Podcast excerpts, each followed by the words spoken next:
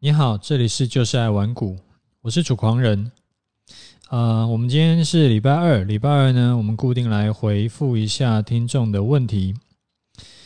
好，那我们第一位来看一下，叫做阿尼，他说多单还未满足停损停利点的话，可以买呃台湾五十反一吗？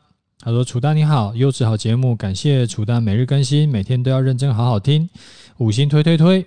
想要请问楚大，呃，目前手上还有三笔的多单尚未停损停利，一笔多单呢是用停损点移动法，还没有满足停利条件；另外两笔多单是用波段最大量的低点当做停损出场点，也还没有满足。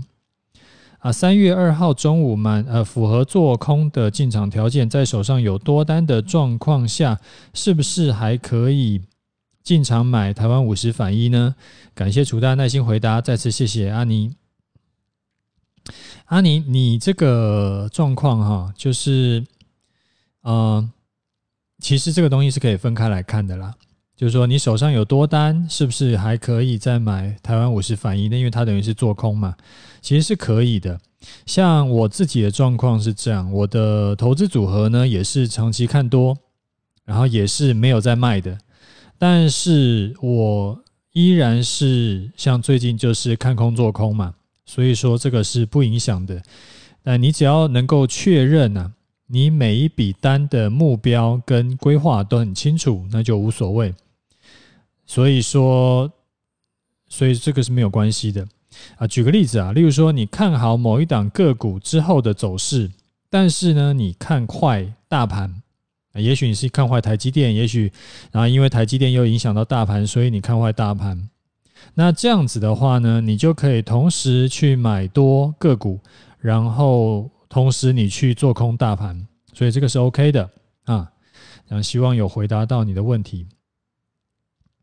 好，再来一位叫做呃，这个是怎么念呢？啊？啊，我不知道他怎么念啊，反正他说这个五星推报优质好节目，请问楚大有提到台积电跌到五九一后 M 头会成立？那请问 M 字是看五日线还是看其他的技术线型？时间区间要抓多久？出现后现股应该是他有持有台积电，有持出现后台积电要如何操作？啊，另外有一张九百五的。联发科在手上，以楚大观念要如何操作？感谢楚大教导。诶，M M 头跟这个五日线是没有关系的。你把日 K 线拉出来，然后把五九一，就是用五九一当做那个基准点，你弄一条水平线放上去，你就可以发现上面。在五九一那条水平线上面有出现一个 M 字，那这个你到你到玩股网上面，然后找台积电，拿它的技术分析，你就可以看得很清楚。它出现以后，出现真的是出现 M 头的话，要怎么做呢？其实就像我昨天节目里有跟你讲的，就是说你做台积电，因为你现在有买现股嘛。那你有买台积电的话，你要先去想一下，你这一次操作是想要买低卖高赚差价呢，还是说你是长期看好台积电，有钱就买？那如果说你是赚差价的话，那就是跌破颈线以后反弹站不回颈线就要卖掉，那颈线就是那个五九一那一条线，因为头部成立以后它会易跌难涨。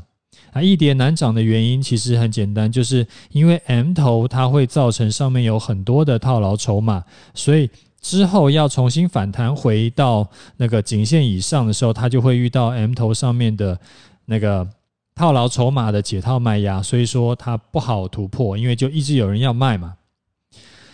那这个是就是你要赚价差的角度。那如果说你是长期看好，那你就不用去管 M 头了。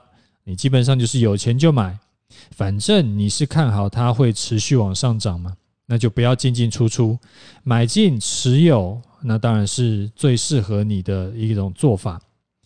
啊，如果说你问我是啊赚价差好呢，还是呃长期看好，有钱就买比较好？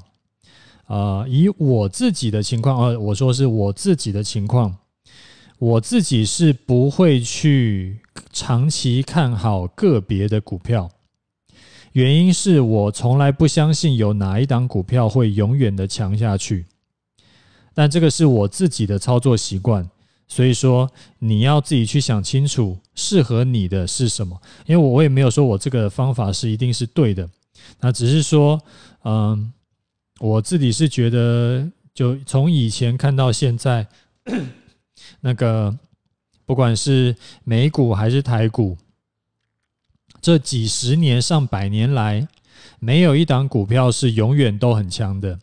就他们最多可能就是强个呃十年，然后后来还是会坏掉啊，会坏掉。我之前有跟你讲过嘛，就是可能很多种原因，也许是大公司病，也许是这个。这个啊，创新者的窘境，对不对？就是的那本书，呃，就是创新的两难那本那本书有讲过的的状况，它的第二曲线没有找到，等等等等的可能的原因。所以说，我自己会觉得，我不太会想要报一档股票，而是长期看好的。但是反过来讲，也因为我的这个就是小坚持，所以说我也错过了叫做从。啊，呃三十年前，哎，三十年前还没有开始做股票，从二十年前开始去买台积电，然后到现在的这种就是大波段的获利的那个机会。所以说，我说这个东西没有标准答案，就是要你自己去想清楚你要的是什么东西。好，啊，再看一位听众，他讲说，哎，他是 Marvin，他说。啊、感谢楚大提点，辛苦您了。啊、前一阵子有一个，诶，就是美国散户爆炒 GameStop 以后啊，有美国的券商推出了连接 Reddit 社群的 ETF。啊、我看起来呢，像是想用想要借用散户来炒股，不知道楚大你的看法是什么？呃，我觉得啊，就是连接 Reddit 的 ETF。我看起来就是为了要炒一波的话题，那刚好因为前阵子才在持续在，这是一个很火热的话题嘛，现在刚好有有热度嘛，所以说他现在推出这种 ETF，基本上他还省下了广告费，他省下广告费呢，然后就会自动会有人帮他传这种东西，所以他就可以呃轻松的去收割韭菜，啊，这种东西呢我都不会去碰的，原因是。像呃，我今天在 Telegram 啊、呃，我的 Telegram 里面跟大家分享的这种主题式的 ETF，其实长期会不会持续成长，会不会持续往上，都是一个大问号。所以它的风险呢、会比单纯连接指数的那种 ETF 要大很多。而且这个散户会就是。持续赢过法人吗？其实这件事情我是很、很、很、很怀疑的啦。因为散户很多就是他们有他们操操盘的问题嘛。那法人他还是比较有纪律、比较有方法的，所以我是比较看好。可能偶尔一次两次，可能散户会赢，但是长期来看，还是法人啊，还是机构会比较。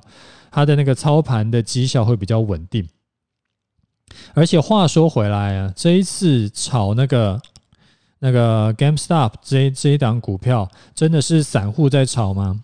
其实啊，据说啊，一开始是可能有人在讲是散户嘛，可是后来发现说，其实是在机构，就是不同的法人他们在互相在在弄而已。所以其实散户只是在旁边，就是怎么讲，有点像赔钱赚吆喝那种感觉。好，所以说这个是我的看法。好，再来一位是 Mia，他说谢谢楚大分享，我就是那个两口钱做一口单的人啊。昨天晚上被夜盘洗掉了，今天完全没赚到啊。被洗掉的时候还亏了不少，超气的啊。之后会试着缩小杠杆，一起加油啊。我觉得这个观念是我一直就是。时常会忍不住要跟大家讲的，就是持续在提醒你的，这观念非常重要。就做期货没有不好，做期货呢，它其实有很多是比股票还要更好的，但是它死亡率比较高的原因，是因为很多人都做做期货都乱做，它都是杠杆开太大。如果你能够控制好杠杆，你其实做期货比做股票要更方便，甚至是更安全。更方便的原因，当然是因为它多空都能做嘛，然后不用像股票一样，还是主主要是以做多为主。啊，做空的话就是很多啰里吧嗦的限制。那更安全的原因是什么？其实，在九十九趴，可能是九十九点九趴的情况下，你不用担心说做期货会因为可能它的成交量太小，然后所以让你跑不掉。当然了，几年可能。七八年、十年可能会遇到一次那种锁涨停或者锁跌停的情况，但那个真的是极少数的状况。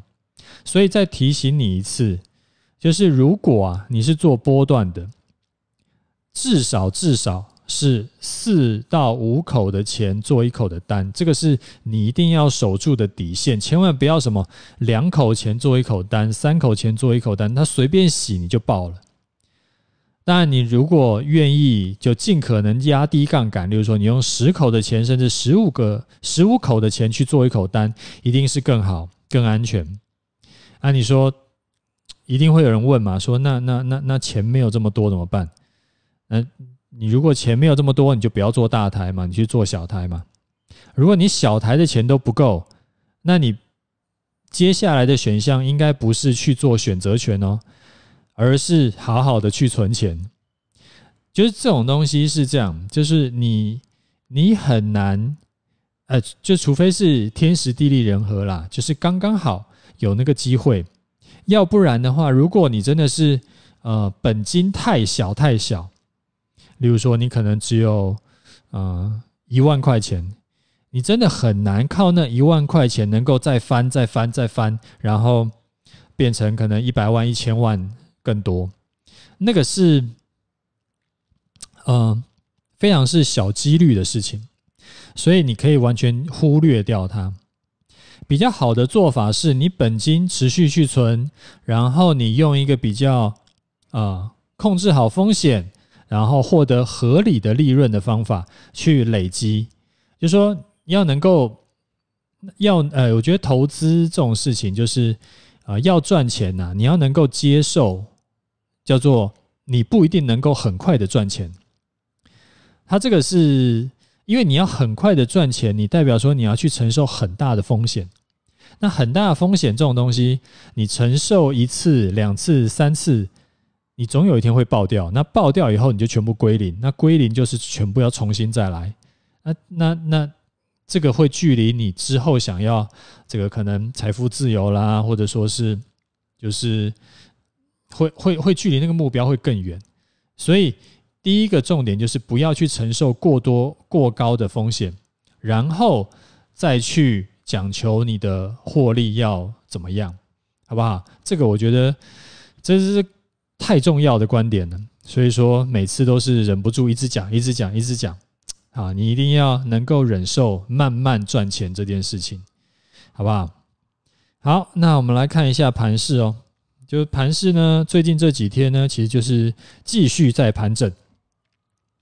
虽然你感觉在盘中啊，它就是啊上上下下啊，这个高低大概两百点，蛮刺激的啊。如果能够买最低卖最高，然后然后在最高空，然后再去最低又补的话，基本上就赚很饱。但这种事情是不会发生的啦。而且呢，当你把距离拉远一点，你不要盯着那个走势图在看，你去看日 K，你会发现其实现在就是在月线附近在挣扎，就是多头在挣扎，然后打下去呢，有人接，冲高呢又会被月线压着，它就是一个盘整盘啊，方向其实还没有出来，但就像我昨天讲的，现在的时间呢是站在空方这一边的。因为接下来，如果盘势不赶快涨上去，它只要维持在现在的价位附近，两天后月线就会开始往下弯。啊，我们之前有说过很多次嘛，月线哎，就是下弯的均线会形成压力，所以之后就会越来越这个易跌难涨。啊，今天就有一位读者私讯给我说，这个他最近也是跟我们一起在做空指数，但是获利一直拉不开，他就感觉有点浮躁，有点就是单子抱不住。那我是跟他讲，其实交易不就是这个样子？其实本来就不是一个什么。躺着，然后就可以狂赚的东西啊，就持有单子，你就是会遭受煎熬嘛。然后，可是空手呢，你也会遭受煎熬嘛。你们空手，然后它就一直涨，然后你你也很煎熬。那赚钱呢，你也煎熬；那赔钱也煎熬。其实这就是为什么操作能够长期稳定获利的人，永远都是少数的原因，因为太煎熬了。所以说，不是大家都能够受得了的。所以啊，你反过来你要想，起码嘛，我们现在到目前为止账面上都还是赚钱的，我们是抱着赚钱的单子，不是抱着亏损的单子。其实这已经很幸福了。那因为账面上的获利还没有拉开，所以我的停损点还是就照原本的，就是啊收盘站上一一六二零零，隔天中午十二点没有跌回去，我就空单出场。那到目前为止，空单还是续报。啊今天就有听众在问我，他说：“诶，那账面上的获利要到多少才会调整出场点？这个是每一种盘势的情况不同啊，所以说这个没有一定。但是我自己的习惯是，至少至少它不是那种就是一天之内就会从赚钱变赔钱的程度。那这样子的话，我就才会开始去考虑调整出场点的条件。”那我们自己是一六一二七附近空单进场的，到今天的收盘是一五八五三，账上获利两百七十四点。那我们的我们是用买台湾五十反一，然后呃成成交是在六点二七，现在是六点三六，所以不考虑手续费的话呢，获利大概一趴多一点点。嗯、昨天呢，我不是有还有跟你提到说，像大陆股市对台湾股市的影响吗？那我在下午的时候有把近十年的大陆股市对比台股的线图整理成文章，你到我的 Facebook 或者是 Telegram 都可以看到。好，那我们今天的节目就先先讲到这里。有问题要问的话，你记得要留言，我尽可能的会回答你的问题。OK，拜拜。